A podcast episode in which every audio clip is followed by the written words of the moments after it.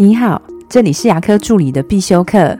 今天要必修的是牙科助理的职业化养成术。你有在兼差吗？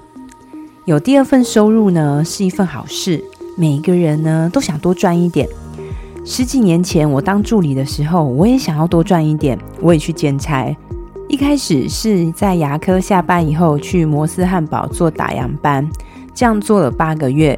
发现有影响到身体，所以我就改去早餐店打工，是从五点半做到九点二十，然后九点半再去牙科上班。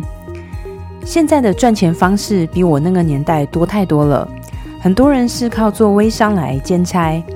可是我想告诉你，如果你有在兼差的话，或是你准备要兼差，一定一定要告诉你的老板。最近我遇到一位助理，他就是兼差在做微商，也有可能他是兼差在做助理。上班的时候常常讲电话，还会跟其他同事说做微商多好赚啊，他的产品有多好啦，他已经实现了财务自由了。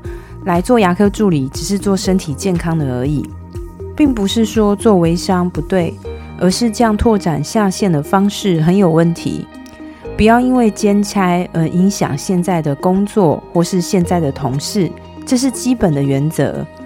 如果你有在兼差，一定请你要诚实告知你的老板，这是成年人应有的知识，也是身为员工对老板的基本尊重。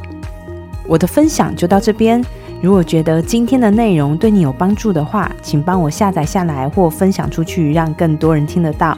如果你对牙科管理、自费咨询跟助理培训有任何问题，欢迎留言给我，或者是在龙语牙体技术所的粉丝专业可以找到我。下次再见了，拜拜。